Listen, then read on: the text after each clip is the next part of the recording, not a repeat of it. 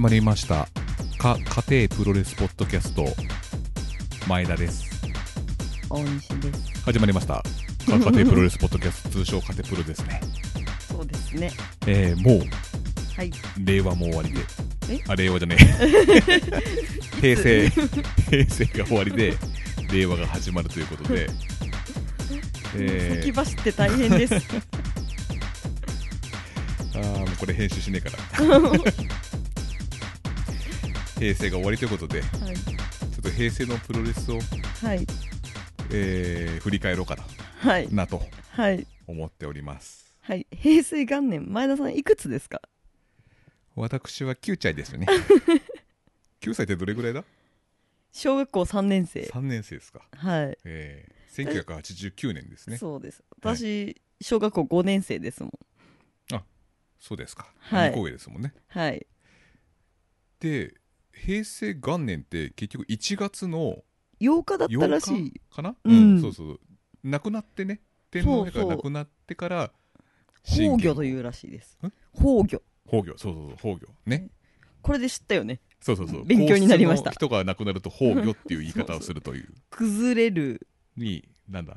魚。魚。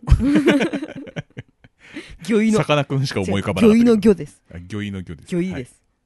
であのその前にですね、はい。あの与那政さんはい。魚意の魚意のような生ささん。うまくつながりましたねはい。魚意のね、はい与那政さんがあの DM を送ってくださってですね、はいえっと、まず僕らがあのプロレスの日ってなんでプロレスの日だったんだみたいな話を。したと思うんはいですけど、はい。それに対しての回答が、はい。えー力道山と木村正彦のタッグでシャープ兄弟と対戦したのが NHK と日テレで放送した1954年2月19日を記念日としたそうです。1954年2月、そうです。昭和67年前ぐらいかな。だいぶ振り返っちゃいましたね。そうですね。ん？す、すごい前ですよね。ああ、それで、あとちなみになんか、アントニオ猪木の誕生日なんですか？ほうう。ん。そういう、あ、猪木は 2, 2月20日だってお、訂正おさせていただきます。マでも、ガキの頃のプロレス本には2月19とありましたが、拙者の見間違いですねって書いてで ですかねとか言ってます。もう、与那政さんの誕生日プロレスの日でいいじゃないですか。そうですね。僕らそれでカウントしますよ、もうね。一瞬ぼーっとしました、はい私。で、あの、僕ら平成プロレスやろうと、平成のプロレスを振り返ろうとはい。言ってたんですが、これ、与那政さんもあの、プロレス誌を書いていただいてですね、あら。もじう、これ読めばいいんじゃないですか？えーまず、これもね、すごかったですよ。なんかう、ん。5分か10分ぐらいでうん。DM 来ました。めっちゃ早くないですか？すごい。スラスラ出てきたんでしょうね、こすごれね。い。私知っててもそんな早く打てないです。この量。で、えっと、平成元年、はい。えっと、1989年。1989年、えーザップの世を忍ぶ仮の姿の方々の 前女デビューということは、この前あのね、プロレスカードで出た、はい、あ方々はい、ちょっと大きめの方々とか。はい。渡辺智子さんとか、伊藤薫さんが、2年連続出たっていう。その方が入門した年なはいんで。すね。えーそうなんですね。全日。お、平成2年、はい。1990年、はい。正雄全日入門。お あ、そうだったんですね。俺調べたんですけど、出てこなかったですね、一切、正雄の話は。あ、じゃあ今日はちょっと平成元年から2年までをちょっとやるので、はい。これまたおいおい、ま、ああの、与那政さんのやつも。これ教科書として、はい。はい、目次ですね、もう。はい、目次です。はい、はい私たちだけの。はい。あと、あの、ゆあの、正雄吉田辞典っていうのもあるんですけど、あから50音まで、これもちょっといつか紹介します。あ、今日、あからおまで紹介された。わかりました。正雄吉田辞典。はい。あ、IW IWA ジャパンの怪奇派が世を忍ぶ仮の姿、あそこと語る同期の桜って書いてありますね。あ、あの、多分あれですね。モグラ男のこと言ってますね、多分。中年モグラ、も中年モグラ男。はい。えーい、はい井の中の、あ、井上の中の井上正雄、え、マイティ高子、京子、隠しはって書いてある。う井上がいっぱいいる井から。上がいっぱいいますから。そうですね。え、う、嘘から出た正雄工業、嘘でもいいから世界タイトルって書いてありますやってほしいですね。やってほしいし嘘でもいいからもう、はい正雄工業も。その井上正雄さんのサブタイトルにしてほしいです。あと絵が面白いですよ。はいエネルギー切れだよって書いて。これ観客のやじですよね。正雄もう動けないよみたいなやつですよね、これ。えー、お、おいきますよ。はい。終わりだー、かっこにならない。俺はラリアット。俺の正雄道って書いてます。じゃあこれあの、おまで。モアで。はい。俺のなんとか党ってなんか、俺、あれ？俺のだけの王道みたいな。あかあれ川田さん川田さんのはいそうですね。はい。あ、正雄道。あの、これから数回は、これ、与那政さんのコーナーを作ってくはい、ださい。はい。与那政さんはこのそうですね DM コーナーですからね。はい。私は嘘から出た正雄工業がいいです。そうですね。はい。もう、本人に使っていただきたいぐらいです。これ音読するとちょうど語呂もいいんですよね。うんうん。じゃあやりましょうか。はい。僕らのじゃあ平成の振り返り。稚拙な、はい。稚拙な振り返りをやりましょう。はい。じゃあ、あの、大西さんがじゃう。あ、はい。あ、こう一般的なね、はい平成元年に何があったか。あ、はい。世間では、はい。消費税が初制定3%。うん。ありましたうね。ん。半も覚えてないけどこね。の元年に平成、あ、消費税っていうのが、ね、制定されたんね、だ制定ね。されたと。うーん。なんかもう、ふーんとしか言えないね。当たり前になっちゃったからね、もうね。うん次。ゲームボーイが任天堂から発売。もうファミコンはあって、スーファミはない。ゲームボーイが出てきた。そうですね。だうちがうん。大西家に、うん。えっとファミリーコンピュータが上陸したのが小学校2年生なんですよ 上陸。上陸 空から来たんですか？サンタさんが空から、あはい。でとだから私がえっと、8歳の時なので、うんその3年後にもゲームボーイ出たんだと思ったらなんかちょっとびっくりしますねそうですね。あと、僕が初上陸したのよ幼稚園の時でサンタさんにうんスーパーマリオとファミコンが欲しいって言って、うんで、朝起きたらファミコンあったんですよ。やったと思って。うんで、ソフト見たらスペランカだったんですよ。マリオとま似ても、真逆だろ。似ても似つかないですよねマリオみたいなジャンプしたら死ぬんだぞ、あれ。なんであれだったのか、いまだによくわかんないですけど、サンタさ サンタさんねちょっと間違えちゃったかな、ん。ね。あとはあの多分、はい抱き合わせで勝ったと思わ多れる分そうですね。スーパーマリオ人気で多分手に入んなかったんですよね。そうですねその時はははい、い。次みそばしひばりさん死去美空ひばりさん。こんなに早く亡くなったんですねね。なんかでも物心ついた時にはもうなんか亡くなってた？亡くなってたようなイメージが。ずっと生きてるイメージだったんだけどねあ、そうですか。はい なぜでしょうね次手塚治虫さん死去あもっと早く亡くなったと思ってました、ねこのあ。方は、うん。ねなんかそんなイメージですね。鉄腕アトムだって白黒だよ？ね。ファミコンソフトあったよね。鉄馬、鉄腕アトムの。知らんあったんですよ。へえ何どうやどんなやつなの？なんかね、変な港なの最初。うん。で、ホップ、ステップ、ジャンプってやると、うん。その飛べるんですよ。うん。あのー、鉄腕アトムがロケット出て、こう、火が、火が出て足から。で、そのホップ、ステップ、ジャンプがうまくいかなくて、海にひ落ちてひたすら死ぬっていう思い出があります。何させてんだよ。ということで、はい。プロレスの出来事、はい。いきましょうか。はい。じゃあ、読んでもらっていいですか？はい。これは1.8、はい。1.8 7日に天皇陛下が崩御したことに伴い。団体を言ってください。あ新日本、はい。1.8新日本、はい。7日に天皇陛下が崩御したことに伴い後楽園大会順延選手社員がホール入り口に並んでファンにお詫び。また7日8日全日全女も大会を延期。すごいですよね、これ。あのー、やっぱ後楽園ホールの大会がやっぱ順延ってことで、うんうん。これ見てください、この、これ入り口にこう、みんな並んで、はいはいあの、後楽園飯店ってあるじゃないですか。うん。そこでみんなこう、選手とかへが、ー社員がこう、横に並んでいるっていう感じ。はいはいあ今前田さんは平成プロレス誌みたいなやつを見てるんですよね そうはい。これカンニングを見てます。これもともとあったんですよ、うちに。なんでですか？まあいいけど。いや、過去をこう知らない部分があるんで、あちょっと勉強がてら。はい。はい。あ、やっぱそうなんですね。うん。うん。今回どうなんですかね ?4 月30日。いや、なんかこういう崩御してたわけじゃないから、普通にやるんじゃないですか？うーん、そっかう。ん。じゃあ次、いはいきますか。2.22新日本両国猪木が長州にラリアット6発でピンホール負けこれ多分初めて長州が勝ったんじゃないですか、猪木に。あそうなんですね藤波さんって確かなんかシングルでは確か勝ってないはずなんですよ。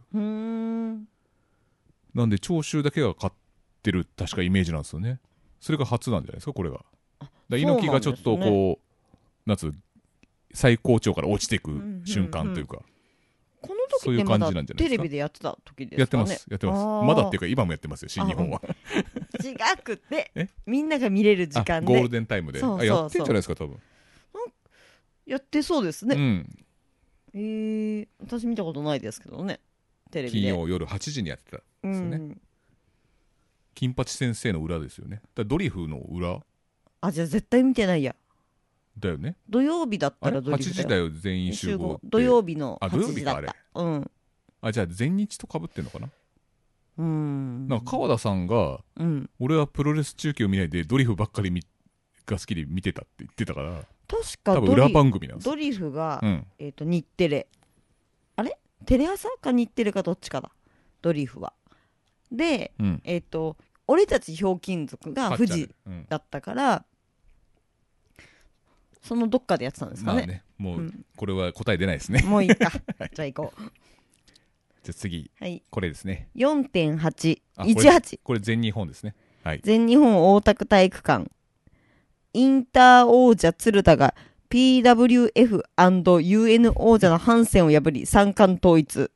これもともとあの三冠って、あの、宮原健人とか巻いてる、うんうんうんうん。あれ一本じゃないですか。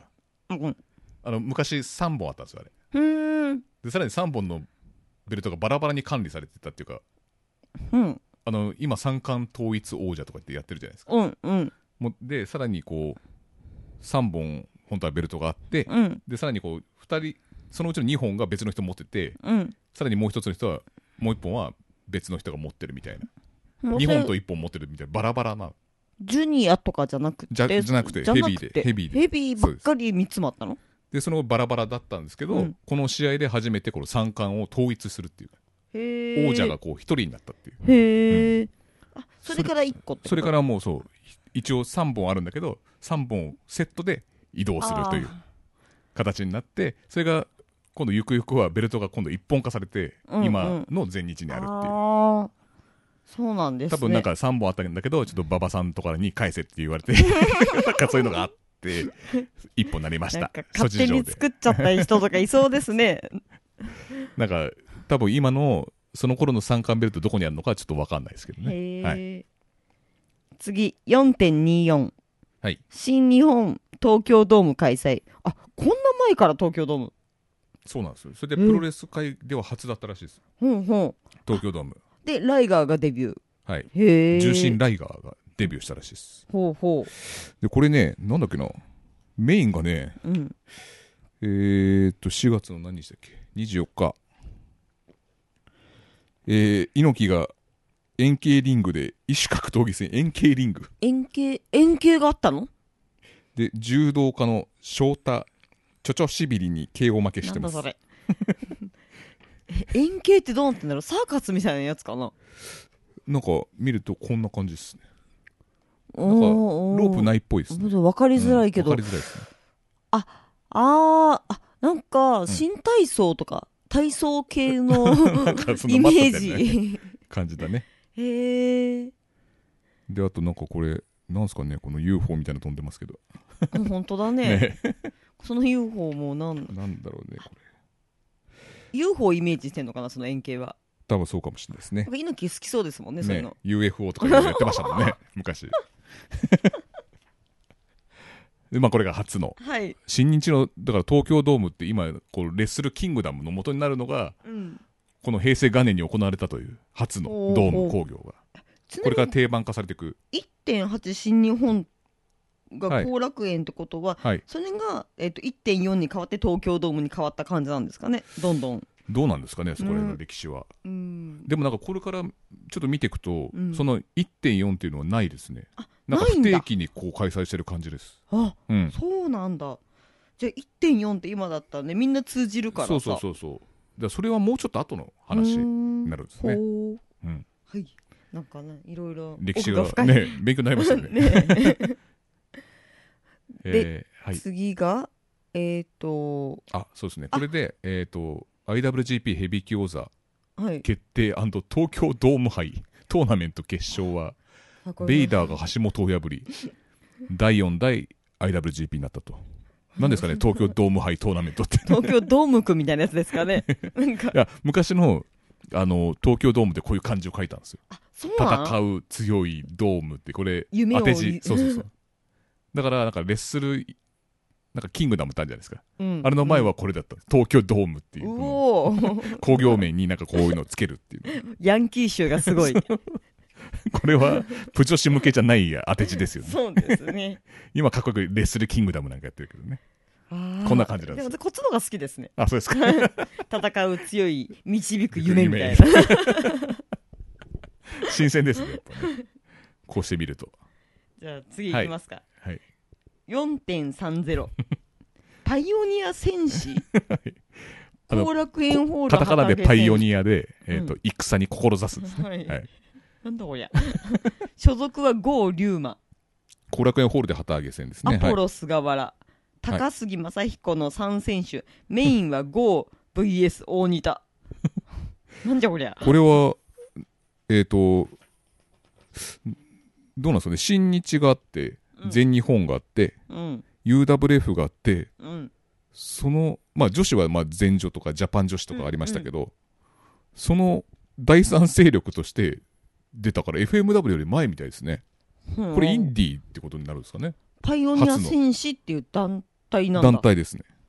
へえこのゴーリュウマさんは後々ね、いろいろ騒がしい、騒がす人ですけどね。そうですよねまあいい方だったらっていう話を聞いてます。ちょいちょい名前は出はい、てきますよね、出てきますよねなんで大西さんがこんなに名前をね、聞くことになるのかわからないっていうぐらいのまあね。先にしてたの竜豪馬なんですけどね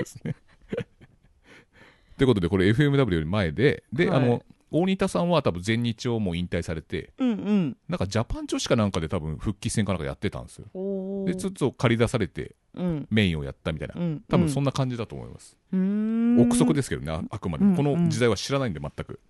そうですね、急に大仁田とか出てきてちょっとびっくりしましたねびっくりしま 名前が じゃあ次いきますか、あごちょっとゴールデンウィークな感じですかねこれはそうですね。うん。5月5.6はい。前女横浜アリーナで初のプロレス興行、おう。長与千草の引退試合。えあこんな時にもう引退しちゃうんですね。長与千草って。そうみたいですね。あの、昔はなんか前女って、定年、定年制？うん。定年制があって、何歳だったかな、結構早くに引退しなきゃいけないっていうのと、うんうん。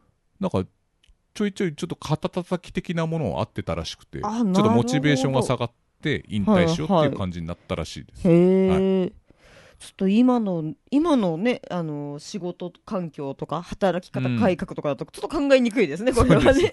年取ったから引退しろみたいな。結果、まあ、長々やるんですけど、普通、通常の人よりも長々やることになるんですけど、まあ、ここで1回目引退と。しかもこんなでも平成も終わりになって夢を与えたりしてますからね。ね。素晴らしいですね。そうなんですよ。だからこれ、えっ、と、5月ですよね。うん5月6日5.6ですなかなかすごいですよね、これ。横浜アリーナで、ね、うんプロレス興行できるなんてすごいですよ。今考えると。多分サザンとかがやってた頃だよねきっとそうですよね。その頃にできるっていうのはすごい。うんうん。じゃあ次はい。6.10新日本プロレス猪木参院選出馬表明出ましたよ。うんここら辺から猪木がちょっと引いていく感じですね。あのあなんつうんですか、メインから。あはいはい、はい。でこの時期からやっぱりプロレスラーの出馬が流行り始めたんですかねそうですね。この人が多分最初ですよねになりますね。まあ、長いのはやっぱ長谷さんですけど、うんうんうんやっぱこの人が走り。あなるほどね、うで、そっか出馬表明して結局社長が今度坂口誠二さんという、うんうん。えー、幸男さん DDT の坂口幸男さんってあのタトゥーがいっぱい入ったはいはいはいははいい。あの人のお父さん、うんうん坂口健二さんのうん。お父さんうん。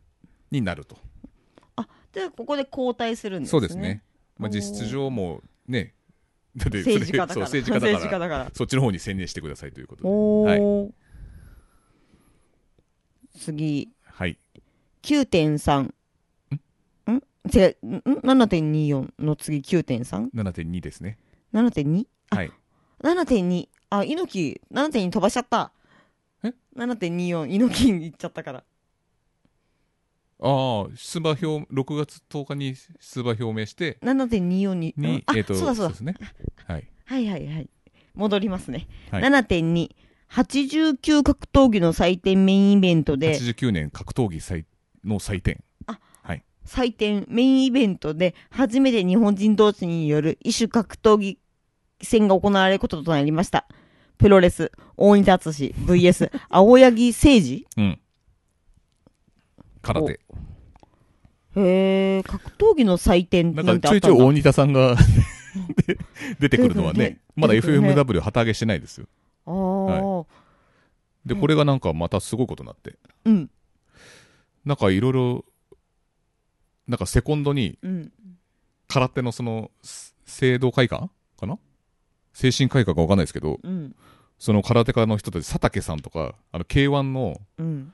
石井館長とかがうんうんうんうん。セコンドにいて、おお、すごい、豪華。で大仁田さんはあの TPG っていうたけしプロレス軍団の と邪道とか下道とか、はいはいはいはい。あとは、えっとスペルデルフィンうん、さんとかが、えーいてもうん。う乱闘になるんですよ。なんか反則じゃねえかみたいな感じで、うんうんで結構両者入り混じって、えーまあ、うん乱闘になるんですけど、うん。その時にあの この下道のレベルが違う生き残り術ええにも詳しいこと書いてあります。お、これ邪道さんがセコンドになった時に、うんうん。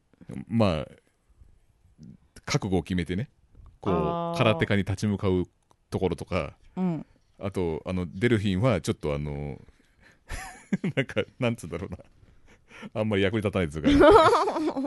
全然このラントに入ってこないみたいな、うん、感じのデクノボーだったんですね。ということを書いてある、へえ。結局まあ向こうの空手のパンチは当たらなかったけどこっちは23発ぐらいうんうん、当たって、でも結局なんか、その空手家のお偉いさんがなんかこう出てきて、うん。結局やめろお前らみたいな下がれ下がれみたいな感じになって、うん。事態は収束するんですけど、引き分けってこと？でそれでまたうん。やるんですけど、結局なんかノーコンテストかみたいな感じになるんですけどうん。結局大仁田が反則負けでうん。頭突きかなんかヘッドパッドかなんかでうん。そううーん。そういうことがなんかこの邪道さんじゃね下道さんの本に書いてありましたそうなんですね。じゃあが、一応ガチでやったと。いやちょっとなんかバックドロップとかラリアットとか出てて空手家に対してバックドロップを。ガチだったらそれもありなんじゃないかと思うんですけどね。まあそういう戦闘不能にななるぐらいのあのなんつうんですかうん、空手の連中が殴り込んできたとああなだ。れ込んできて邪道下道対空手軍団で2対18ぐらいの大乱闘だったと 書いてあります。めちゃめちゃ面白いじゃないですか。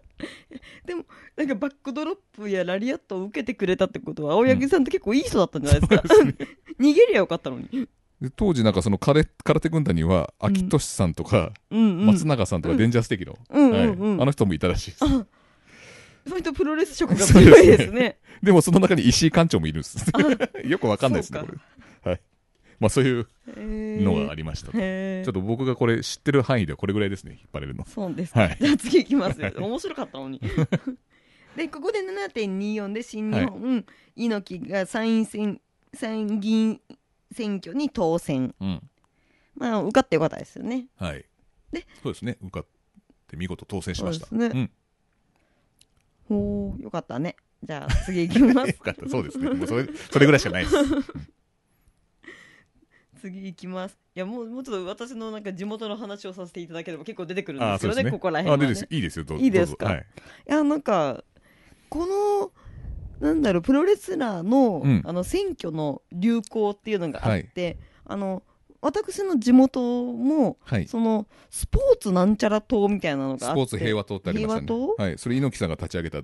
その じゃあそれで、うんえっとやっぱ木村健吾さんだったのかなあの時はももしかしたらでも目黒だから、うんだ誰だかわかんないですけど今、あれですもんね。品川区か大田区かですよね。うん確か木村さんは。そうそう、うんでその時に、えっとうちの地元であの選挙活動を行っていたんですよはい。うちあの駅前で商売をしていたもので、はいでそんなになんかそうプロレスを知ってる方が少なかった町でもあり、うん。なんか駅前に大男がわらわらと騒いでいると いうことで寄りつかなくなってしまって はい。商売上がったりだってうちの親がめちゃめちゃ怒ってたんですよ。怖いっつって。でうちの親はちょっとそれからちょっと変な目で見るようにななりまああ、ちょっとしたね硬くなったと。硬くなりました。なんだあの大こ大男たちは怖いぞと。うん。で周りも怖いから通ってくれないって。ああ。はい。で、その結果、ちょっと木村健吾さんの息子さんの目黒区のね、はいはい。区議会議員に出馬した、えっと、木村弘樹さんが、はい。今日落選されましてですね、と、昨日ですか、昨日ね。落選結果分かったのは。はい。えでも土地柄良くないんじゃないえですか？そうですね。はい。ちょっとあの、そういう悪しき風習がちょっと、まだ根付いちゃってるのそうかな。ですね、うん。もうちょっとねあのメジャーにそれこそはいあの街でメジャーになるといいんですけどね。はい、面白いぞプロレスは はい、はい。じゃあ次。えーここですかね。はい9.3ですね、はい。9.3NWA グレートムタ。スティングを破り NWA 世界テレビ王座奪取これは多分、武藤刑事がこう、海外で修行に行ってる時に、うんうん。グレートムタというペイントレスラーになって、うんうんうん。忍びってこう、頬に書いて、かっこいい、うん、毒斬りを吐くっていうね、んギミックのレスラーで結構ブレイクしてたんですよ、向こう。うで。んうん。なので、こういうタイトルまで、スティングって言ったら結構大物なんですけど、うん。この時期どうだったのかちょっとわかんないですけど、うん。まあ、後に大物になるのか、今も、その当時も大物だったかちょっとわかんないですけど、へえ、でもなんかなかなかすごいと思いますよ、こうこうやってちゃんと王座持たせてもらって、若手ですからね、まだね、武藤だって。そうだよね。そうですよ凱旋イケメンだったんだよね。うん。で、うん。なんか多分この頃なのかな、なんかヤングライオン杯っていうので優勝すると、大体海外行かしてもらえるっていう。ほうほうう。ん。ほで、武田、武藤さんはううん海外行って帰りたくないよっていうタイプ。あで、はしあの橋本真也さ、あうんん帰りたいって言って。アメリカじゃ使わせてもらえないっていう。わかんないですなんかわかる気がします、橋本さんのチョップは痛いとかいう、そうなんかその話すごい覚えてああ、ますそうですね。はい草切りが痛いという。これじゃ使い物でクラッシャーだって言われちゃうぐらいの。はい。じゃあ次いきます、はい。10.6はい。FMW 名古屋スポーツセンター旗揚げメイン青柳 VS 大仁田。大仁田が敗れる。ああらまたここでなんかリベンジマッチみたいなのがやったんですね。しかも、FMW って名古屋で旗揚げしたんだっていうのが。ね。うん。で、えっと、これ有名なエピソードで、うん大仁田さんは5万円の資金しかなくて、そこで電話線を引いて事務所を構えて、うん旗揚げした FMW。おーだから長続きしたんですねそうみたいです。で、本当に5万円だかわかんないですよ。50万かもしれないね で、ちなみに頑張れプロレスは3万円で旗揚げしましたと。あそうか、はいまあうんいいよ。深く掘り下げない方が。ただねあのどっかの団体がね急に1億とか使っちゃったりする、あ そうですね。それよりはいいですよね。そうそう。あの、バカばっかの、ね、あの、大西さんの名言のバカばっかりのあの団体。はい、私はこちらの方があ、ね。の共感できるし、堅実で。はい、微笑ましいと思いますよ。で、この頃は、なん、なんていうんですかね、あの、フロンティアマーシャルアーツレスリングというその名の,、名の通り、うん、あの、デスマッチのい意味が強かったじゃないですか、大仁田さんって多分今の世代からすると。うん、じゃなくて、格闘技より、あー意外ですうね。ん。この頃だからその、格闘技の祭典とか、うん、うん、青柳館長とか、その精神会館とか、なんかちょっと格闘技色が強い団体の路線だったんです。格闘技が強いんですかね、大仁田さんは。いや、そういうイメージないですね。ねえだって全日本プロレスだったし、その新日本のストロングスタイルでも何でもないですし、膝は粉砕骨折してますし、それで引退してるんですから。私多分大仁田さんを初めて知ったのなんか俳優かもしれません。あそうですね。俳優業やってましたよねやってました、やってました。で、プロレスラーで、この人はプロレスラーなんだよね、うんみたいなやつを初めて知ったのかもしれない。NHK の大河ドラマとか出てたんですよね。あ、そうなんで八すね。須賀小五郎五郎うん。役で出てました。じゃあ次行きますか。はいモニタさんの話ばっかですね。そうですね。いや、あんまメジャーメジャーするのもよくないなと思って、メジャーの方がどうしてもこう年表になると、メジャーが結構ね、メインになっちゃうんで、こっちはちょっとインディーもちょっとそうですよね。掘り上げないとはいなんだと。だからこんな時間かかったんですね そう。です。あの、3時間ぐらいかかってますけど、これ作るのに。ねはいピックアップするのに。はい。次、はいじゃあ、お、メジャー出てきた。11.29、UWF、はい東京ドーム6万人。この時点でのプロレス興行最多動員数を記録。UWF。これ、前田明とか。おおうん。6万人って最近じゃ新日も結構、そうですね。でもこの時点でのですから。うん。で、新日よりも入ってるってことですよね。そうです、結局ね。そうです。うん。すごいですよねす。ごいと思います。最初はなんか UWF って、うん。その新日を抜けた人たちが作った団体ですから。ねえ、うんいや、この、この動員数6万人ってビッグバンとか、韓国の俳優さんあ、がそうなりますか6万人ぐらいですって。じゃあそれぐらいだったんですかね。そうです。なんかちょっとちっちゃくなりましたね。最近最近聞いたやつなんで。あでも最近でも全然すごいと思いますよ、それでも。うんねでこの頃 UWF といえば、うんこうなんか格闘技色が強い蹴りとか、うん。あんまりこう派手な、ね、飛び技とかもやらないしうーん。あ、そうロープワークもしないですラリアットもしないあ、そうなの？関節技とかこうこういう掌底とかあーロープいるじゃん。ロープ、まあ、一応いりいりますあ、いるんだ。ロープエスケープあったのかな？そう、もう、もはやそれがなければ本気でロープいらないなんかですよね。減点とかいうのもあるんですよ減点ルールとしてあら。なんか5ポイントぐさか3ポイントぐらい持ってて、うんうん。ロープエスケープするとマイナス1ポイントみたいなそれが全部なくなると負けみたいなたまに DDD とかで見るやつですかね。あそうそうあのーハードヒットルールって言われるやつ、うん。うんそれが当時の UWF ルールが僕わからないです、うーん、難しそうですね。見たことないんでなんか。はい YouTube で転がってるんじゃない多分ですかね。そうですねはい。まあ見ないと思いますけど いきなり諦めて。あんまり興味がないですね。そう、そう、そうですね。格闘技はちょっとね。うん。えじゃあ次いきますか。はい。あ、まだあんの？あこれで終わりですかね？い。や、あれ？あ。あそうですね。まあ、はい。ちょっと12月力尽きちゃったんですかね。特にないと思います。あありましたありました、はい。これえっ、とね12月はねはい。FMW がですねはい。後楽園ホールで日本初の異種格闘技戦による有志鉄線デスマッチ。わかんないです。急にわけわかんないことやり始めたんだ。ね混じり気が入入ってきましたね。えー日本初の異種格闘技戦による有志鉄線デスマッチ。大仁田後藤対松永光弘 JD グレイマンが行われますと。大仁田。格闘技のうん有志鉄線、そうですね。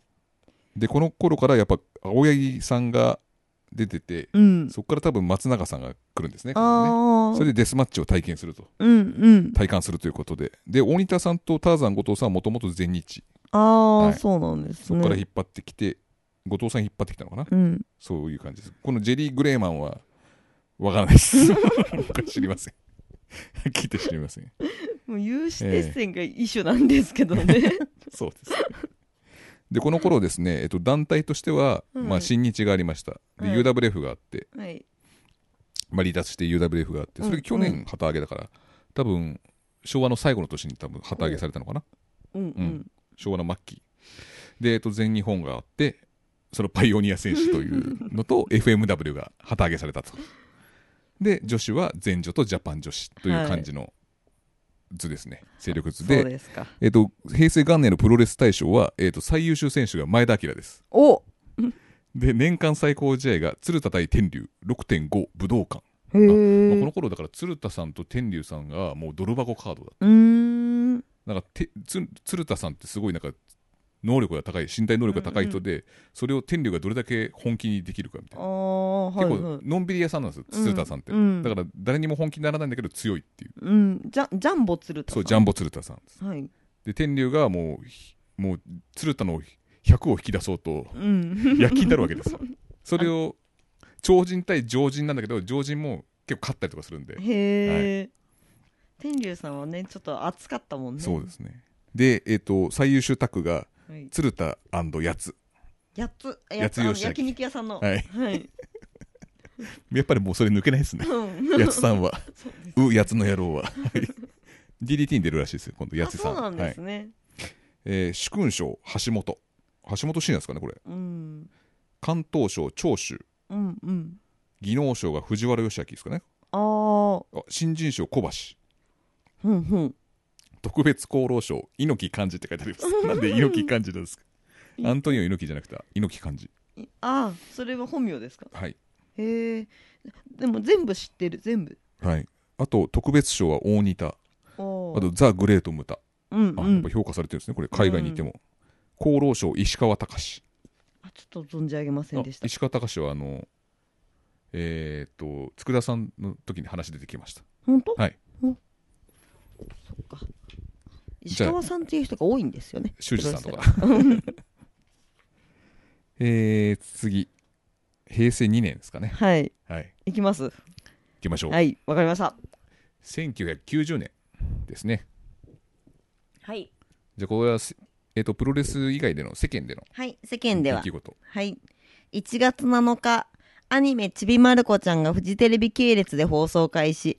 同年に最高視聴率39.9%を記録する 人気番組となる。お化けじゃねえかもう。ねお化け番組だ。ねへえちびまる子ちゃんといえば私はうん。ちょっとリボンリボンっていうあの少女漫画雑誌でちょっと見てました。君はそうやってお酒を飲んでるけどうん。少女取るね 長澤くんだったね。最初のちびまる子ちゃんって、うん。今みたいな感じじゃなくって、うん。割となんかちょっとあのダークなブラックなこととかも書いてたんで。そうだったね。うん。確かにね。それがこう大衆向けにどんどん変わっていくみたいな。そうそうそうそう。私なんかそこでなんかあの、敵屋のおじちゃんの悪いところとかをそのちびまる子ちゃんの漫画で知りましたよ。型抜きの話？えいやえっとね紙芝居とか。あ紙芝居だったね。うん。うん。とかあとなんだっけな笑い袋とかかな。あったたたたた。なんかうん。あるよ。うん。そういう話をちびまる子ちゃんでうん。なんかちょちょっとだからあのくすって笑う感じの。なんかお母さんに返してきなさいみたいなこと言う言われて買ってきてあそうそうそれでう行ったらもういないみたいそうなやつ。そうそうそうそう、んドローンしてる。そうそう。まあ好きでしたね、はい。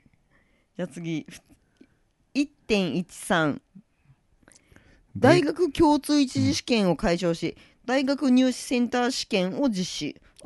センター試験第1回がここで平成2年らしいですね。へえ、あ共通一次ってでもなんか聞いたことありますけどあねそうなんですね。うん。僕大卒じゃないんで何とも言えないですけど。どうせ僕は大卒じゃないんだよ、ね、長沢から離れてくれ。しかもなんかそれなんかいろいろ混じってるから 次。はい。はい4.1はい、三井銀行と太陽神戸銀行が合併しうん。太陽神戸三井銀行後の桜銀行現在は三井住友銀行が発足。なんかもうふーんとしか言いようがない。太陽神戸銀行なんて聞いたことないですそうだね。うん。なんかサンバルカンっぽいよね。サンバルカンもっと昔ですよ。あ昭和じゃないいですかあれは。そっか。はい。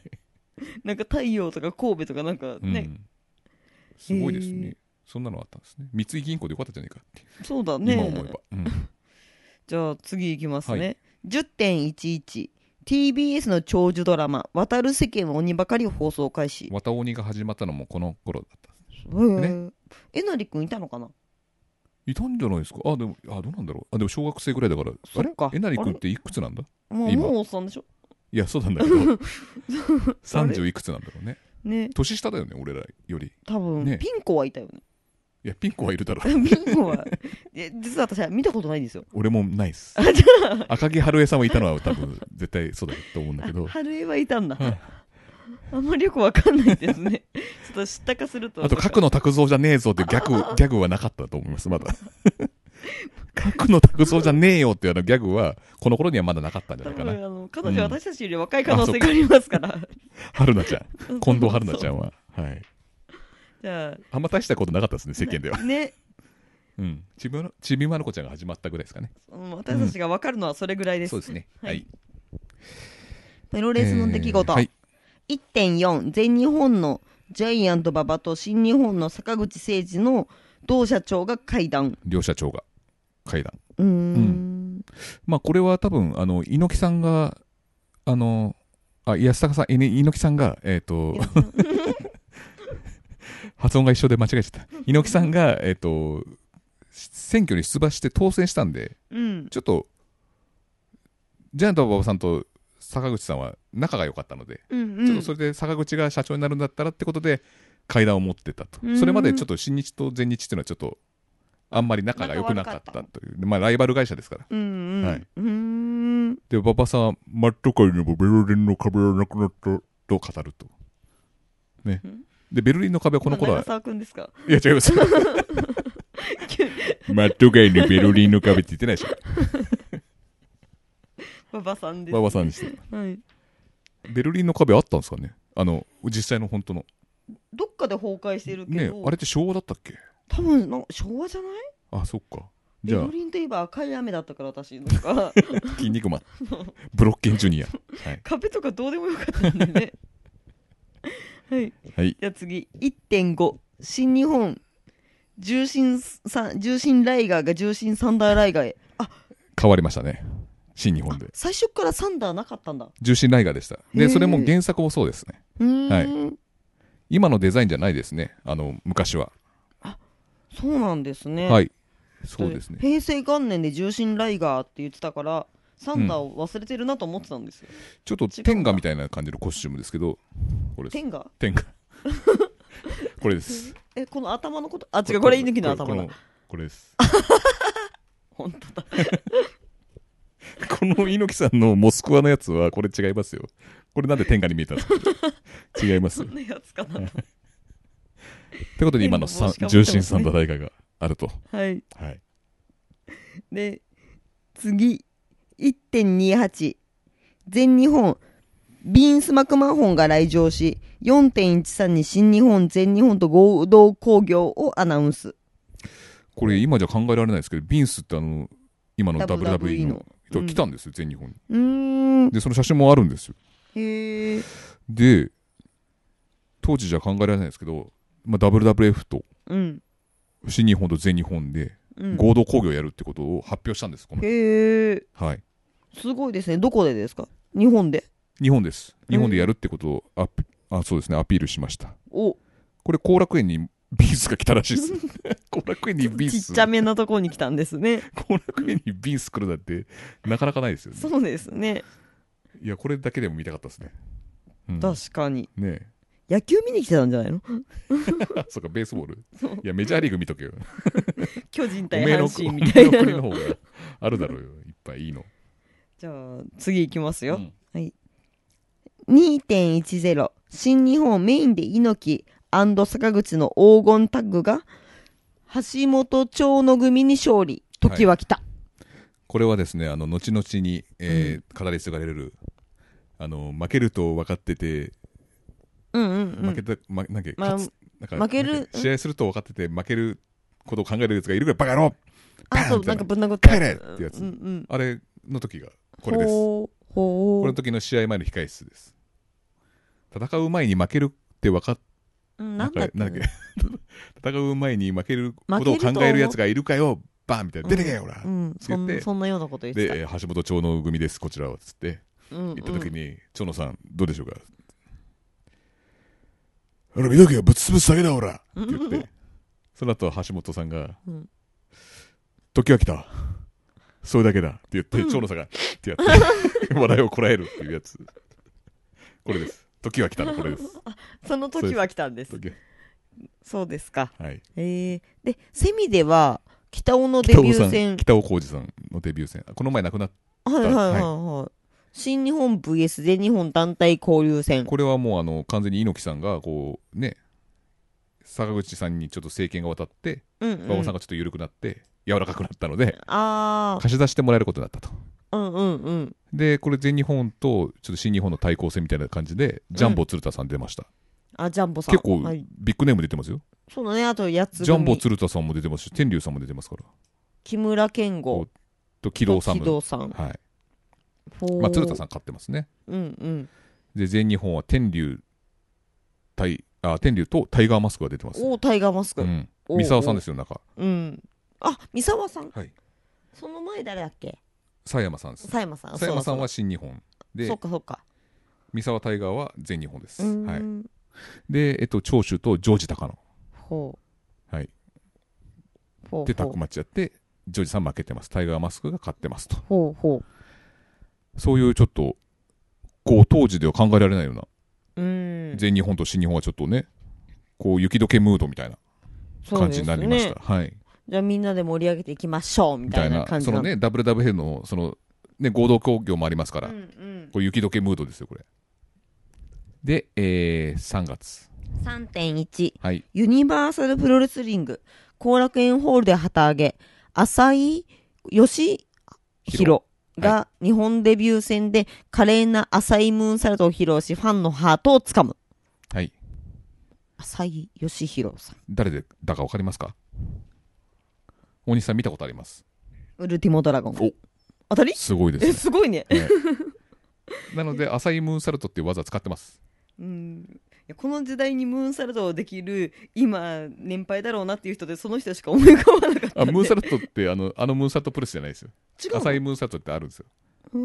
まあ、なんて言えばいいんだろうな。えっ、と、うーん、形としてはディスティーノに近いですかね。あの、内藤哲也の。あの、うん逆上がりして、ぐるんって後頭部叩きつける技あるじゃないですか。内藤哲也の。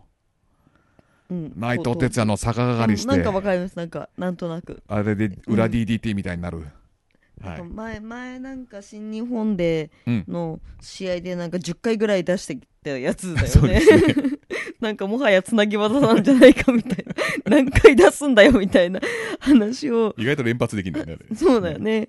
まあああれが浅いムーンサルトっていうんであすかれとはちょっと微妙に違うんですけど、うん。それの原型っていう感じかな。なんか自分が逆上がりして、うんやっぱ裏 DDT みたいな感じで落とすってういうのが、んやっぱり。でも腕とか引っ張ってこう、本当にぐるんと逆上がりするわけじゃなくて、相手のこ、なんだろう、白縫いとディスティーノの間みたいな感じかな。うんうん。うんそっち想像したら私ウルティモさん出てきまっていません そうです。は いわかりました。へーはいそうなんですね、はいまあ、ファンのハートあ、違う、浅いムーンサルトは違うわ。浅い DDT だ、それ。バカえ じゃあムーンサルトはやっぱムーンサルトじゃんた浅いムーンサルトってあれじゃないですか？浅めのムーンサルト違います。違う違いあの、ますスムージー的なやつでもないですよ。浅いあ浅い 健康浅いムーンサルトは、あの、ロー、ライオンサルトと同じじゃないですかね。ライオン浅いムーンサルトですよね。ちょっと調べますね。確かあの、ケプラ、ケプラじゃない、えっと、ロープでムーンサルトするんじゃないですか、多分。違いますかね。足に聞いたんですかあ、場外ム、場外のムーンサルトも浅いムーンサルトだって。書いてあるじゃあウルティモさんでいいやラ・ケプラーダ浅いムーンサルトだ。うんうんそうですよねやっぱムーンサルトロープを使った、こう、ムーンサルトっていうか、うん場外に、です、うんムーンサルトです。浅い DDT はその後ですね、多分ね。うんよかったよかったウルティモさんが、よかったかん、またね、指摘されるからね、ツイッターで。まあいいんですけど、ありがたいんですけどね、それ。そうですね、はいよかった、ギリギリで気づいて。これウルティモさんじゃないってことはないですよねいや、それは大丈夫です。大丈夫ですか？それあれ？本当か？みたいな。えーウそうですね。ルティモさんはずいぶん前からご活躍で、そうですね。はい。そうですね長いですねじゃあ次いきますはい。3.23新日本後楽園坂口誠二が引退武藤健介が凱旋帰国の挨拶これは多分、あの、坂口さんが多分、社長業に専念するために多分、うんうんエキシビジョンで確か引退あ。すると。そうなんだ。じゃあ試はい合はしてなかったんですね、ん引退試合っていう。なんか10分間ぐらいやったんじゃないですか？あなんかやったうん。だ、おー。で、えっ、と、健介とムグレート・ムタ、武藤刑事。うんうん、うん。が凱旋帰国どっから？どこなんですかね？なんかいろんなとこ回ってる、さっき言ったように回ってるみたいなんで、多分どこだったかな、最終的に。でもアメリカなのかな？うん巡業なんかプエルトリコとかかも行ったことあるっつって、武藤刑事。そうなんだ、う修行ってわけじゃないですよね？向こうはなんか、向こうの凱旋試合っていうか、あの、凱旋試合じゃねえ、えっ、と、向こうに行くじゃないですか、武者修行に。うんうん。そうすると、一切援助がないんですよ。向こうで稼がなきゃいけないから。あ、そうなんだ。うん。だからあのなんか先輩のレスラーをつってうん頼って、うん。ここのテリトリーはいいぞとか言って、言って行きますみたいな。ダラスに行ったりとかプエルトリコ行ったりとか、うん。あ、で、ファイトマネーをもらそうそううみたいな。もらうっていう。へえ、結構なんか厳しいですね。そうなんです。よだからあの仕送りとかないと思いますよ、うーうんん。団体からは、そっか。うん、だから結構なんかそれで帰ってこない人もいます。あ、そあの向こうで仕事見つけちゃっ僕は所。属じゃないっていうイメージがやっぱ強いじゃないですか。意識が強くなうっちゃって、ん、うん、うん。だからもうアメリカで稼げるからもうこれだけっていう人。もいますし。そうなんですね。それからホームシックにかかってもういつ呼んでくれんだみたいな。そういう時に他団体の人が来てうん、うん。どうだうちに来ないかみたいな。あ。そうすると行きやすいんですよ。スカウト的なのそうそうを。へえ。だからなんか帰国してしろって電話も何もかかってこないから、うん。もう多分二流三流のレスラーだと思われてるんだと思う、うん。俺は。寂しくなっちゃう。期待されてないからという時に来るんですよ他のレスラー。があ、その寂しいところにつけ込んでででコロっていく人もいるし行かないかすめ人もいる。取ってくる。そうそう。火事場泥棒みたいなね、なんかね。そういうパターンもあります。へえ、はい、じゃあ次、いきます。はい、えっ、と、4.13。WWF 東京ドーム。新日本全日本と合同での日米レスリングサミットを開催。5万3742人。メインはハルク・ホーガンがアックスボンバーでハンセンを破るババとアンドレが初タッグ。天竜はランディ・サベージをパワーボムで撃破。これってあの前十より少ない。で全場じゃないです。あ UWF UWF が少ないですね。前場は違った。なんでしょうね。このあんまりこのなんつうんですかね。WWF そんな大きくなかったですかね。かチケット代が超高かったとかね。ね。ね。なんか意外と5万っていうとね。うん。あれってさっき6みんなやっぱり UWF が好きだったんですかね。うこの頃。ん。うん。でもこれを、この辺をアピールするためにビンスはわざわざ後楽園まで来た。今とビンスのこの扱いが違うのかもしれないですね。あー、うん。あとやっぱメインがうん。ハルク・ホーガンとハンセンでしょ、これもし日本人レスラーだったらまた違ったのかもしれないね。ですね。ちょっとアメリカの主導権がちょっと強かったのかなと、うんでババとアンドレの初タックルだけでも結構見応えあると思うんですけどね。カードだけでも。二人合わせて身長何メートルでしょうね。なんで肩車してる 見たかったなと思って。へえで普通ランディ・サベージはちょっと存じ上げないですね。ああでもアメリカでは大物のレスラーですね。へえ、はい。じゃあ次いきます。へい。4.26はい。うんと全日本天竜対談。ここら辺からちょっと雲行きが怪しくなってくるんですけど。ほうまああのー鶴田とライバルとされてる天竜が抜けちゃうわけですよ、うんうんこれなんだろうと。そうですね、はい。急に。であのーこの天竜っていうのはレボリューションという、うん。まあ、チームを作ってましてうん。そこの股に小川義成さんとかもいたんですよ、はいはいはい。であと冬木うん。行動。うんうん。あと川田さん、うんうん。ラーメン屋のおじちゃんの、はい。えラーメン屋のおじちゃんのね。人が知ったりであと横にはまあ歌舞伎さんとか見て、っうんていうのがあったんですけどちょっともう役目を果たしてうん。る時にちょっととある団体から、いやもううんそうですよね。うん、そうですよね。とある度が入ったレンズの団体から、はい。はい、はい。ちょっとお声がかかはい。るという話になってえきて、以前特集組んだ団体ですか？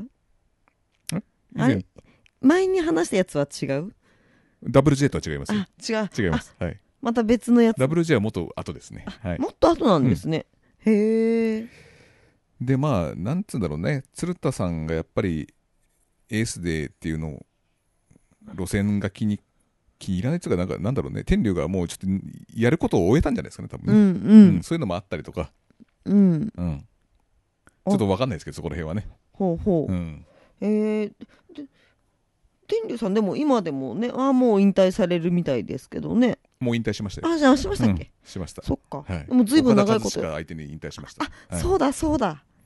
ずいぶん長いことやってましたね。そうずっことの長いこと後も。いや別に悪口じゃないですよ。あでも引退してないですからねこの人。一一回も？うん。あそうなんだ、はい、へえ大仁田さんはね。えうん。うん。そうですね。そうですね、まじゃあ次。はい次行きましょう。また大仁田さんの話しちゃったからね 次行きます、はいえっと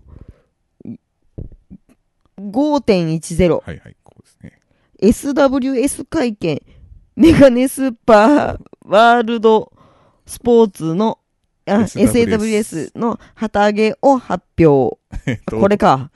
メガネスーパーワールドスポーツで SWS というらしいです。この S はもうなんだろうね。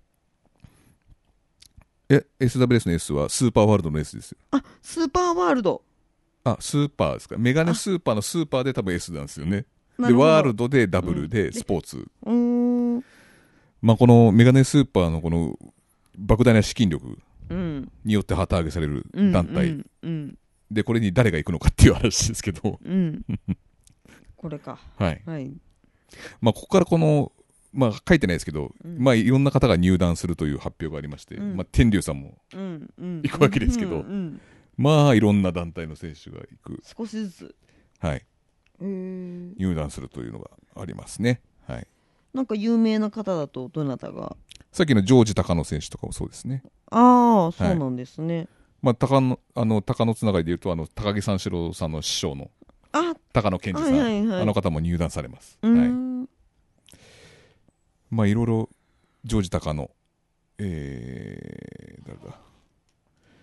えっ、と、冬木、うん。沖野、中野かな？中野か。うん。高野、北原、折原正雄、うん。石川隆。あ、さっきさっきのも出て。きた。はい。えっ、と、それからですね、ちょいちょい出てきます。八つ、あ、もうやつさんもよく出てくるな。高木、高木勲さんですね、多分ねこれうん。嵐と言われてる人。あと、歌舞伎、グレートさん。はい。はい。佐野直樹、直しじゃなくて。直し、直しさんまだ出てきたいです、これ。あプロレス誌には。そえー、そうですね。こんな感じで、結構、あと、北尾さんも合流します。うん。あ、北野さん、ご 北尾さん合流しましたか？合流しますよ。喫茶店でずっと待ってましたから。待ち合わせだねそうです。待ってましたかそうなんら。ですね。はい。菊池桃子と待ってましたしなんで菊池桃子なんですか？渋谷で待ってましたから、5時に。今日も渋谷で5時ですか？はい知らないわ、私。平成の歌じゃないですか、あれ。違いますから。そうなの？わかんないです。じゃあ次行きますよ。はい。じゃあ、えっと、えっと、5月、5.14。はい。タイガーマスクがマスクを投げ捨て素顔の三沢に。うん。ここら辺で、まあ、ようやく、これ、三沢がマスクを脱ぎ捨てたと自分から。うん。で、やっぱりちょっと苦悩があったみたいですね。あうの、ん佐山さんのようなこの華麗な動き。あやっぱーり、みんな初代を超えられないんですよ。結局ずっとやってきましたけど。あー、どんどんひどくなる一方みたいな。で、三沢さん、三沢さんで別にひどいわけじゃないですからね。でまあ、もそういうことです。うん。ううんん。うん。本人のファイトスタイルってもあるし。そうだね。で、ここに、こ三沢さんは三沢さんですもんね。こで自己主張を始めて、うんこの天竜さんがこう抜けた穴を、うんうん。どんどんこう補うかのような感じの動きをうんこんこれから見せていくという部分で、この鶴田と三沢の戦い、はい。鶴田越えという鶴田越え。目標はい。に向かって走り出すと。おー。かっこいいですね。はい、それからどんどん四天王プロレスの方になっていくと。うんうんうんうん。あの、は派手で痛そうなやつ。痛そうなスープレックスがすごいやつ。はい。ほう。じゃあ次いきます。はい6.2。FMW。大仁田が悪質なやつに激怒。客席にマイクを投げつける。これなんだこれ。えっと、あ、白頭巾。し、えごめんなさい白頭巾姿のポーゴが登場。ポーゴさんが出てきますね、ここで。なんかマイクを投げつけポーゴが出てくる。この歴史が繰り返されるんですけど、この大仁田さんがヤジに対してマイクを投げたじゃないですか。うん。これ、諏訪間さんもやってますからね。同じ気質なんですか？歴史。は繰り返されますよ、これ、全日本で。ああ、えー、大仁田さんもそんな感じなんですね。ね、なんかイメージがあんまないですけどうね。ん。どっちかというと自分が喋り終わってない マイクを下に投げつけるタイプのレスラーだけじゃないの、だと思うんですけど。客席に投げつけちゃったんですかね。えー、まだ若かったんですね。そうですね。ええーーあと、ポーゴさんがここで初登場なんですかね。ミスターポーゴさん。はい。うーん。私はポーゴさんの試合って見たことないですよ。そうですよね。鎖鎌も持ってるんですけど。うん、鎖釜も見たことないです。最近の釜といえば、外国の人、あ、違う、新日の人だ。なんだっけ？あ、イービル。そうだ。使わないじゃん。うん。流血とかないじゃないですか。あの釜欲しいなと思っ店、て。店釜ですよね。うん。うん。私もちょっと、あの、乗せられたパターン。ああの釜欲しいです。欲しいと。ピカピカ光る釜の。次いきます。はい。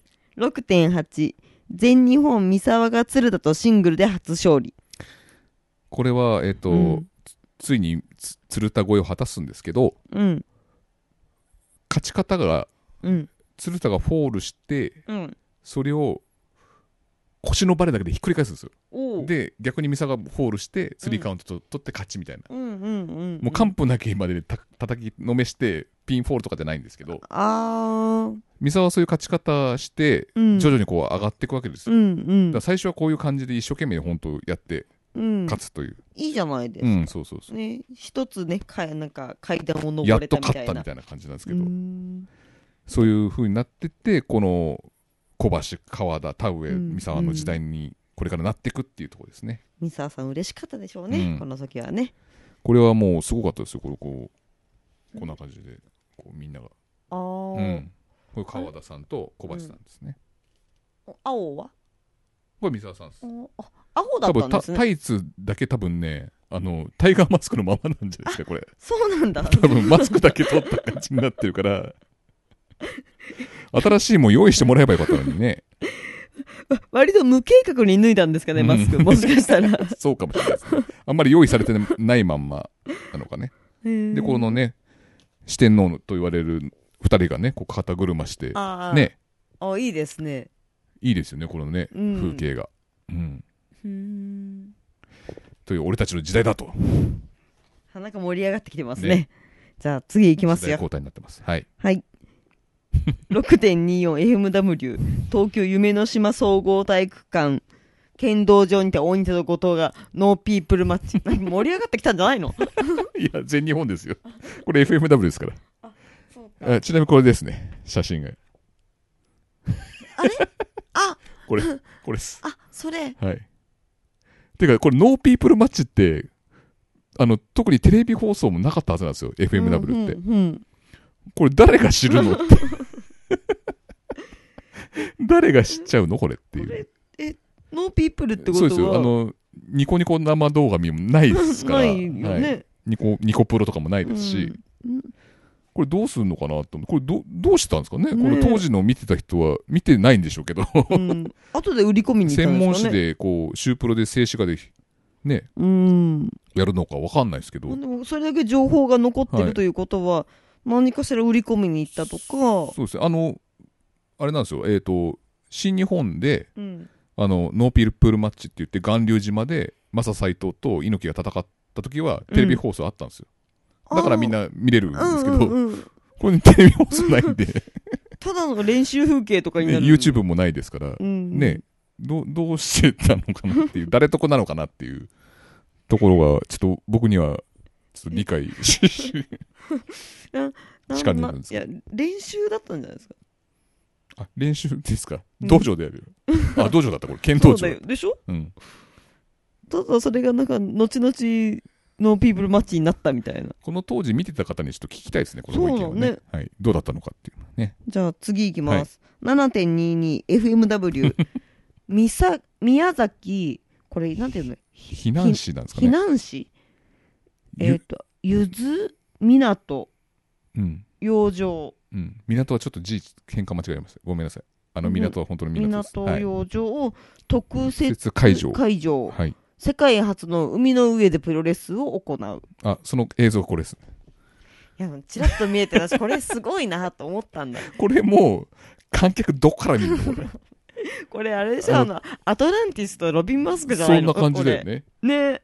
いや、本当に、海の上に、すごいね。ななんつうんだろう、イカダみたいなの浮いてるよね。うん。で、リングが作られてて、これ搬入とかも大変だったでしょ？ねあ、でもこれ、あれ一回作ってから多分放流して、ああ。こロープで引っ張ってる感じかもしれない。れロープ、ロープワーク超怖くない？うん。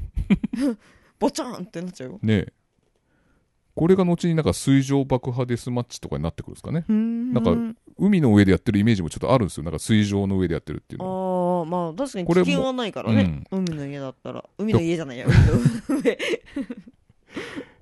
でもこのタイプはもう見ないですね。ね平成後期には。すごい。見たかった。ね見たかったでこれでどうやって見 だって結構これ港から離れてますよ。ねえ屋形船で見るんじゃない？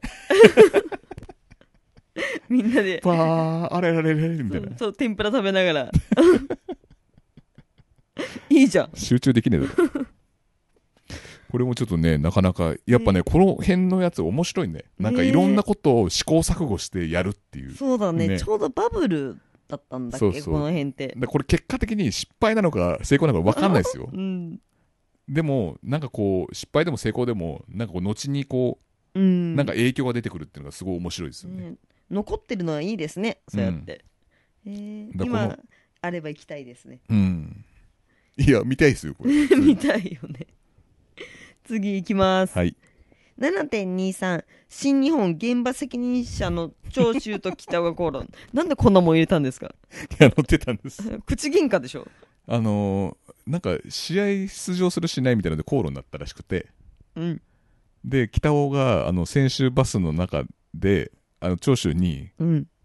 あ、長州が降りろとかなんとかって言ったのかな。で、うんあの、北尾が、この挑戦やろうみたい、挑戦しやろうみたいなこと言って、それはダメだよ。それで長州が、お前アウトだぞって言って、うん。それであの、新日本をこう対談する、トですよ。対談するというあ経緯になりましたね、これは。はい。あそうなんですね。これは結構2年で一番でかい事件だと思うんです。そうですね。本当バカだな。いいですね、大西さんバカだなっていうね。いい大人だったら分かんだろうと思うダメっすよ、そういう死因の個人の悪口は。バカとか言っちゃ。なくなってたんだ そうです。ちょごめんね出てこないでね 幽霊としてってことね。今のは。はい。次いきますはい。8.4レールシティ汐留特設、うん FMW 大仁田と後藤が史上初のノーロープ有刺鉄線電流爆破デスマッチで激突、これが初めての電流爆破デスマッチだったらしいです。そう。あうん。レールシティ汐留ってあれゆりかもめあたりですかね？なんか今、日テレの社屋の一部になってるらしいんですよ。ああ、それやっぱゆりかもめか。あそこら辺そうだもんね、そうみたいですよ。そこで初の有刺鉄線。でこの頃はもう初めて見るお客さんばっかりだったから、うんあんなね、ド爆発させられたら、そうだうねん、もうやめてくれっていう感じだったらしいですよ。まあ、そういう興味っていうか、どんなもんか見てやろうかみたいな客も多かったみたいですけど、うんうん。まあ、あまりの迫力にこう頼むからやめてくれみたいな流血もしてるしさ、あんなのないじゃないですか。もうか。初めて見、もう僕ら慣れ慣れてますけど、うんうん。うん。だ当時はすごい反響があったみたいですよ。うん。この時点でデスマッチっていうのあったんですか？ああの、さっきの異種格闘技デスマッチとかありましたよ。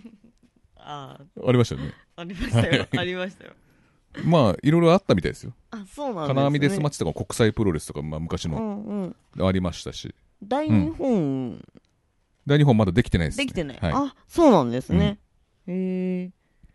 じゃあ次いきますね。はい。9.7新日本大阪プフリッツ。グレートムタが日本マット初上陸。侍四郎を下すあ、これは多分、武藤敬司では多分試合してたのかもしれないですね。でも、グレートムタとしては初。侍四郎とあ、越中史郎さんのことです。はい。その凱旋帰国したネーム、ははいはいそのまま使ってたんじゃないですかね。多分、向おこうの。尻のうん。お尻の。はい。では、相当インパクトあったんじゃないですかね。あんな忍者みたいな、そうですねね、えペイントした男が。これ。は忍者対侍でやったってことそういう感じですねですよね。おおいいですね。日本人大好きですよね。外人の方がもっと好きだと思いますけそうどねなんですよね。だから、侍とか、そういう忍者とかやっぱ好きですから、うん。そういうのに合わせてやっぱ行くんですよね。そうです海外に。ね。うん。じゃあ次いきますよ、はい。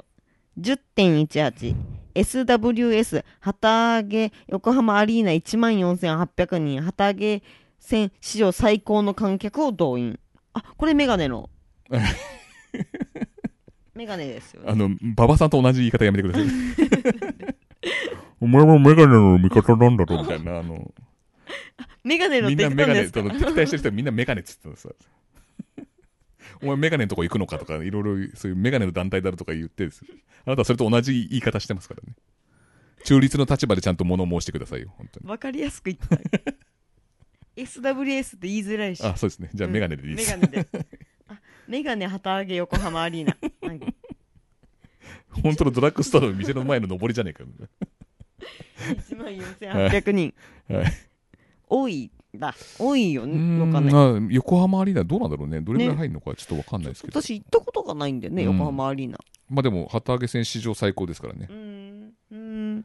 まあ、旗揚げって言っても、まあ、新日本とか全日本とか昔ですからね。うん。そう考えると、まあ、満を持してみたいなのは、やっぱり、うん、そうなんです、ね。そう考えると、まあ、旗揚げ最高ですよね。うん。じゃあ次行きます。あ、もういいですか？ああ、いや、じゃあ誰が出てたんですか、これ。え、天竜。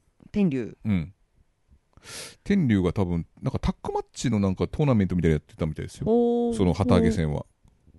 うんで、ジョージ高野が、なんか、天龍に対して金星を取ったみたいなことが書いてあったような気がします。うんはい。ワンナイトタッグトーナメント決勝。ワンナイト。はい。だトーナメントで、その興行のうちにやるっていう、全部やる予選から全部。うん。ああ、はいそうなんだ。それでジョージた、ジョージが天龍をジャーマンで破る、主君の星をあげた。ほうん。うんこれで大成すればよかったんですけどね。ジョージさちょっん。うん。まあ、その後の歴史を追っていただければ。わかりました。なんか悲しそうだから。あでも、あの、元気そうですよ。あ、元気です本人ははいあ、よかったですね。じゃあ、次いきます。はい。えーっと、10.26。FMW。こんなに平成の振り返りで FMW 多いのうちだけですよ。ちょいちょい FMW が出てくるっていうね。めっちゃ追ってますうんね追。ってますね。だだから鬼だばっかになっちゃうん本。当ですよね。よくないですよね。いきますよ。岐阜はい美濃市体育館。はい。日本マット初のミックストマッチ。後藤夫妻、後藤デスピナがリッキー・富士九度目に勝利。これ、あのーミックストマッチって、まあ日本でもちょっとね、浸透しつつありますけど、うん。日本で初がこの興行だったみたいなんで、ちょちょっと取り上げてみました。ミックストマッチって何ですか？あの、男女が戦うっていう。男女が、まあペアになってはとかな？あ、ペアになる。ペアになってというか、まあ女子が入ること。ですよ男ね対女とかとは違くあ男対女もシングルもそうですし、うんうん。まあ男女が入り乱れて戦うみたいな。な感じじゃないですか、多分ね。えーそれが初ですね。だから新日は、あの、なんか、女性、女子プロを上げたくないみたいなうんうんうん。のがあって、結局ケニーが離脱しちゃったんですよね。あなんか女子プロそっのかそっかマッチやりたいって言ってたうのに、んうん。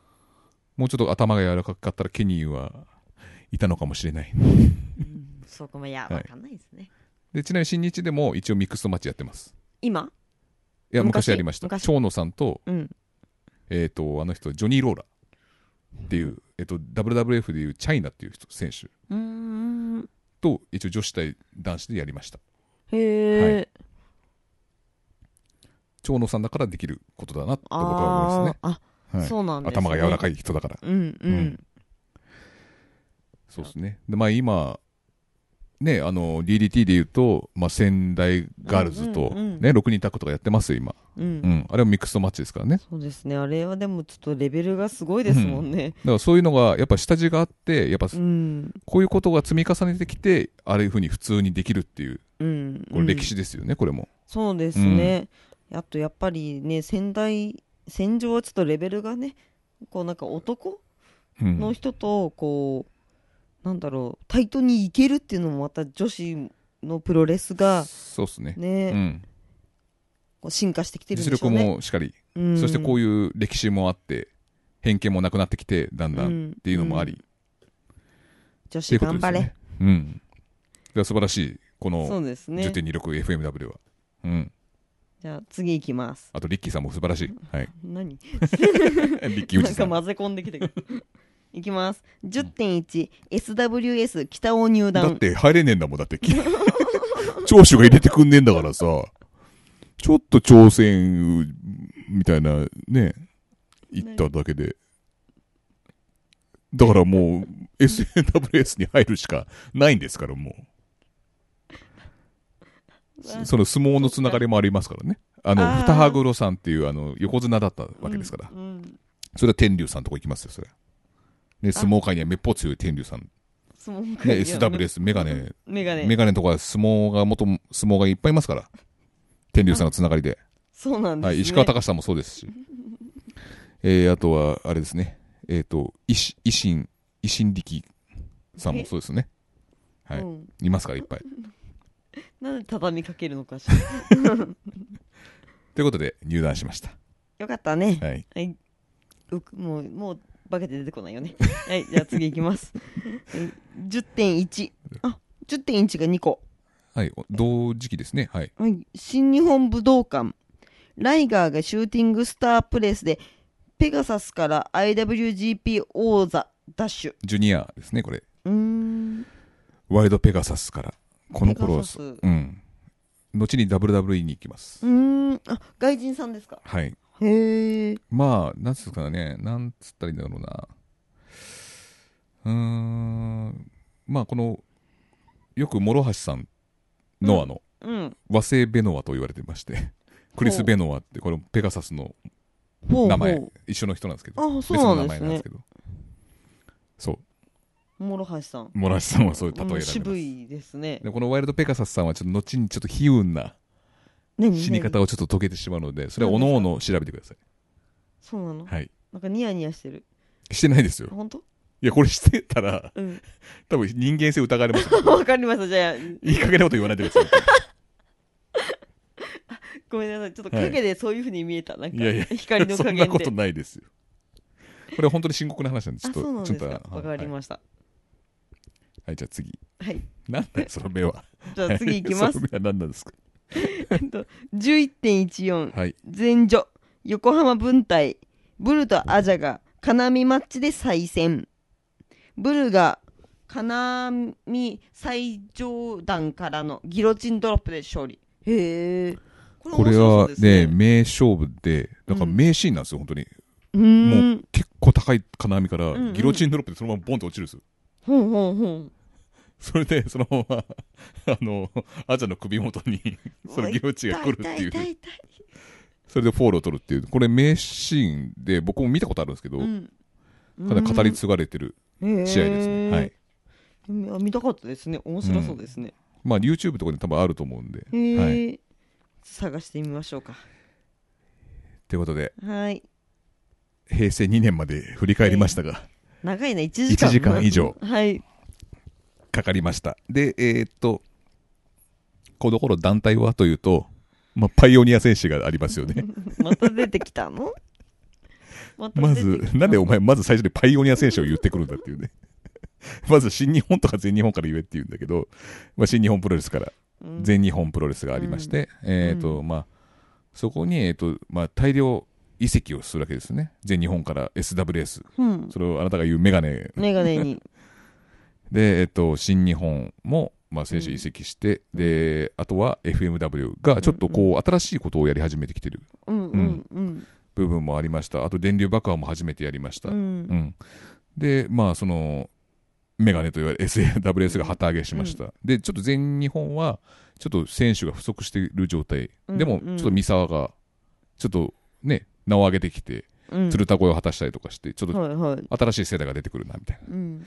感じもあって、で、あとユニバーサルが、うん。浅いムーンサルト、DDT じゃないです。あはい浅いムーンサルト。まあ、ケプラダです。ラ・はいケプラダではい。見せたりとか、えっと、パイオニア選手は、何やったのかな、うんパイオニア選手は。パイオニア選手、何やったんだろう？まあ、ちょっとやってました。であと UWF ね。ばっかり出てきてる。UWF はなんか、うん、いろいろね、分裂とかや、やりようとしてて、なんかこう、えー決起アピールみたいなのをしてましたね。はい。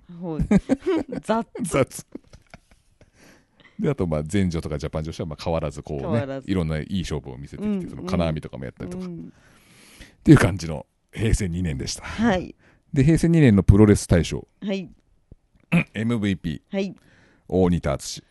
おうん。で、ベストバウトが大仁田対後藤の、さっきの汐留ですね。い電流爆破。うん。あれじゃないですよ。あの、海の上じゃないです。海の上は。とか、ノーピープルじゃないですからね。ノーピープルだって、選ばれようがないじゃないですか。審査員は本当に会場に見に来てんのかとか、そういう問題になっちゃいますから、本当に。海の上もちょっと見に行く人限られたと思うんでね。えーで、最優秀タッグは超の対武藤。もうこの頃からすごかったですね、やっぱ。ああ、そうですね。二人は。強いんですよ。でもなかなか組まない時があるんですよね。ユニットがこう、NWO とかなんかヒールになったりとかしたりそっかそっか。あとグレートムタだったり時期があったりとかするから。だから結構、このタッグが見れるっていうのは結構運がいいんですよ、この、この後もね。だからうん長野さん、なんか何回も言ってるけど、ねうん試合見たことないんですよ、ね。あ、そうなんですね。うん。今度見ましょう、じゃあ。はね。で、えっ、と、主勲賞は三沢。やっぱジャンボ鶴田から取ったっていうのが多うんうんうん分認められたんでしょう。関東賞船木。UWF。あの、俳優になった人。正勝さん。うんはい。技能賞は天竜。新新人賞青柳って書いてあります。あれ？平成元年に結構出てたんですけどね。そうだね。ね。あなんでしょうねプロレスラーになったのかな？空手そういう家から。ことなんですかね。うん。あと、勝手な、なんか賞をつけられてますね。30周年特別功労賞、うん馬場猪木って書いてあります。なんかこの合同でなんかいろいろやったからさ、それのやっぱり。仲良くなったでしょうかみたいなやつですね。はいえー話題賞、わ話題賞。えー 北尾です。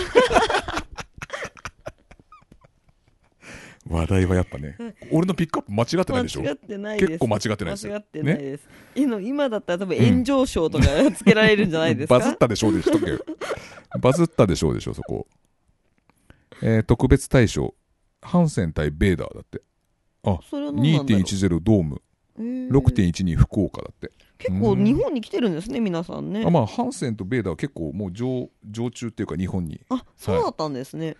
逆にあの、うんハンセンはうん海外であんまり知名度がないから、で、この前、あの安高さんが、うんうん。あ猪木さんじゃなくて安高さんが。読み方がね。うん。だから普通にいたって会場で。うん。まあ、そんな感じで平成2年でこんだけあるんですよ。長かったですね。長いですよね。1時間。2これ年で1時さ間。、30何年って無理じゃないですか？やるんですか？いや、どうしようかなと思って。2年ごとだとでもこれさ15回。や、や、やる、やったじゃないですか。うん。はしょっていいやつってありました？うん、なんか北尾のあの事件以来。でも北尾の事件だったら話題賞になってますから、この振りがないと。話題賞で笑えないじゃないですか。そっか。笑えるってなんだよ。はしょそう考えると、はしょれるもんがないんですよ。え大根みたいなもん、葉っぱまで味噌汁にしますよ。なんか、長澤君のモノマネはしょったらいいじゃん。あそこか。そこプロレスと関係なかった。なんか、あ適当にはしょりましょうんう。。うん、長いし。いや、でもこれ結構面白かったと思うんですけどね。そうですね今。うん。面白かったです。私何にも知らないから帰って面白かったですよ。で、あと、あの時の試合は熱かったねとか一切ない。ない。一切ない。だって見てねえんだもん、だって。まあ、そう想像で喋るしかないからそうですね。でもあの写真と想像で喋るのも面白いじゃうないですか。ん、そうですね。いやーあの FMW のね、あの海のやつは、見に行きたいですね。あれはね、どうやってたのかなっていうのは気になりますよね。気になりますうね。ん。まあそんなことで、はい。そんな感じで、はい。今日も、えっ、と、前田と大西がはいうん。お送りしました。えっ、と、また、じゃあ平成3年4年は、後日。後日、ゴールデンウィークに一気に更新するかもしれないですからね。でもゴールデンウィークはもうすでに令和になっちゃうけどいいんですか？あ、そうか。そうですよ。時間がないですよ。じゃあ毎日更新しますか？うんい。や、俺、構成がしんどい。仕事中やって。いやいやいや、給料泥棒だよ じゃあ、まあまあ、できたらね。はい。はい。じゃあ、そういうことで、あ、はそう、米正さんのやつもね、全部紹介しなきゃいけないから。そうだね。んそうだね。じゃあ、そういうことで、はーい。また次回お楽しみにしてください。はい。ありがとうございました。ありがとうございました。